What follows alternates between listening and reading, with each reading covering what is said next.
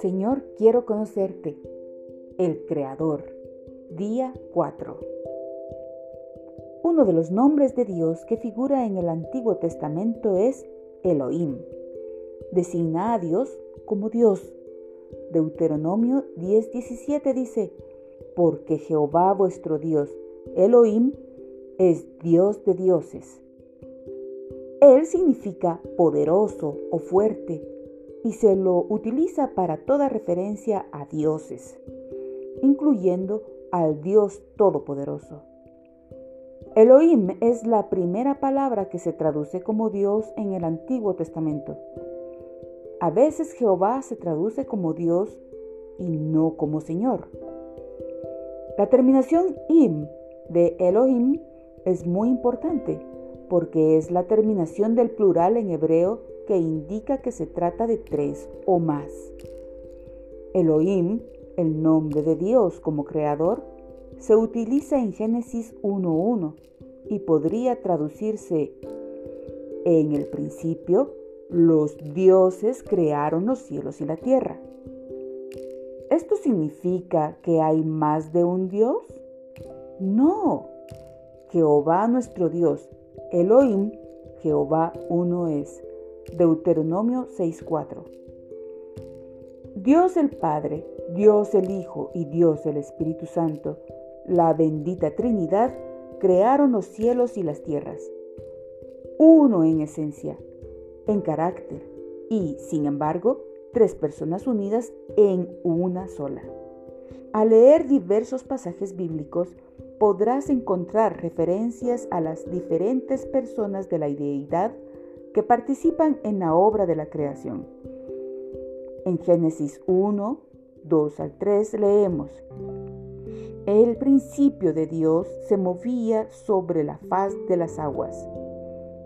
Y dijo Dios, sea la luz, y fue la luz. Por la fe entendemos haber sido constituido el universo por la palabra de Dios. Hebreos 11:3. Dios habló, el Espíritu se movió. Y Colosenses 1:16 nos dice que en Él, Jesucristo, el Hijo de Dios, fueron creadas todas las cosas, las que hay en los cielos y las que hay en la tierra. Por lo tanto, vemos que cada persona de la triple deidad tuvo una participación en la creación. Esto se observa incluso en la creación del hombre, puesto que en Génesis 1.26 leemos, Entonces dijo Dios, Elohim, hagamos al hombre a nuestra imagen. El término hagamos debe referirse a más de uno. Pero, ¿cuál es la importancia práctica del nombre de Dios para nosotros? ¿Cómo puede servirnos el nombre Elohim como una torre fuerte? Si Dios es el creador de todas las cosas, si todo fue creado por medio de Él y para Él, Colosenses 1:16, ¿quién nos ha dado la vida? Elohim, por supuesto. ¿Y por qué razón fuimos creados? Para Él. Tú eres una creación única de Dios, una criatura única en tu especie, creada para su gloria. Él formó mis entrañas. Él me hizo en el vientre de mi madre. Formidables y maravillosas son tus obras. Salmo 139, 13 al 14. ¿Has pensado alguna vez que has sido creado en forma formidable o maravillosa? ¿O te observas y odias lo que Elohim ha creado? Tengo una amiga que probablemente mide tan solo un metro y diez centímetros de altura. Su cabeza tiene un tamaño normal y para mí es adorable. Sin embargo, los días de Julia transcurren en un cabestrillo muy parecido a un andador de bebés. Para poder moverse en cualquier dirección, tiene que empujar el armazón rodante con sus piernas. Julia es radiante, un encanto para cualquiera que la conozca. Pero ella conoce a su Elohim y se da cuenta de que Él la ha creado de esa manera con algún propósito. Ahora bien, por favor, no me digas que Dios no tiene nada que ver con su condición física.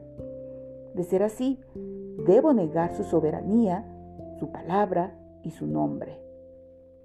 Recuerda cuando entonces dijo Moisés a Jehová, Ay Señor, nunca he sido hombre de fácil palabra, ni antes ni desde que tú hablas a tu siervo, porque soy tardo en el habla y torpe de lengua. Éxodo 4:10. ¿Cuál fue la respuesta de Jehová? ¿Quién dio la boca al hombre? ¿O quién hizo al mudo y al sordo? ¿Al que ve y al ciego? ¿No soy yo Jehová? Éxodo 4:11.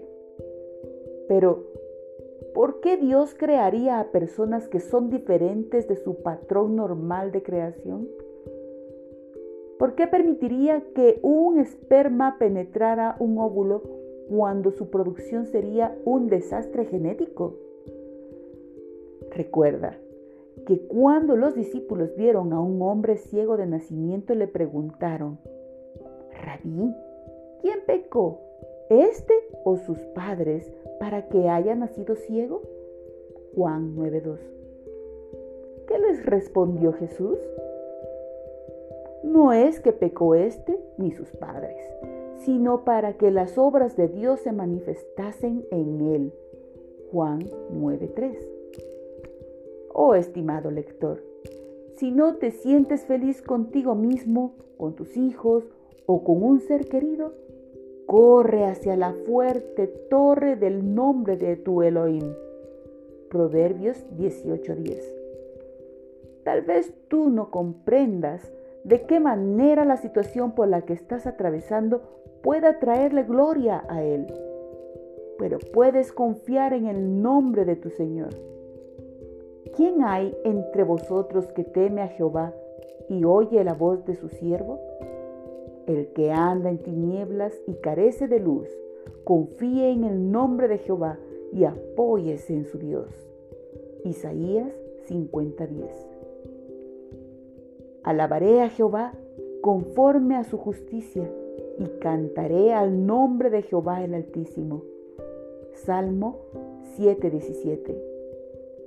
Porque Jehová vuestro Dios, Elohim, es Dios, Elohim de dioses, Elohim, y Señor, Jehová de señores.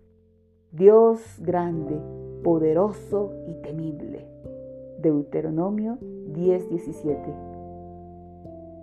Escribe ahora una oración de adoración a tu Creador. Canta alabanzas a tu Dios y Padre como Elohim. Porque de Él, y por Él, y para Él son todas las cosas.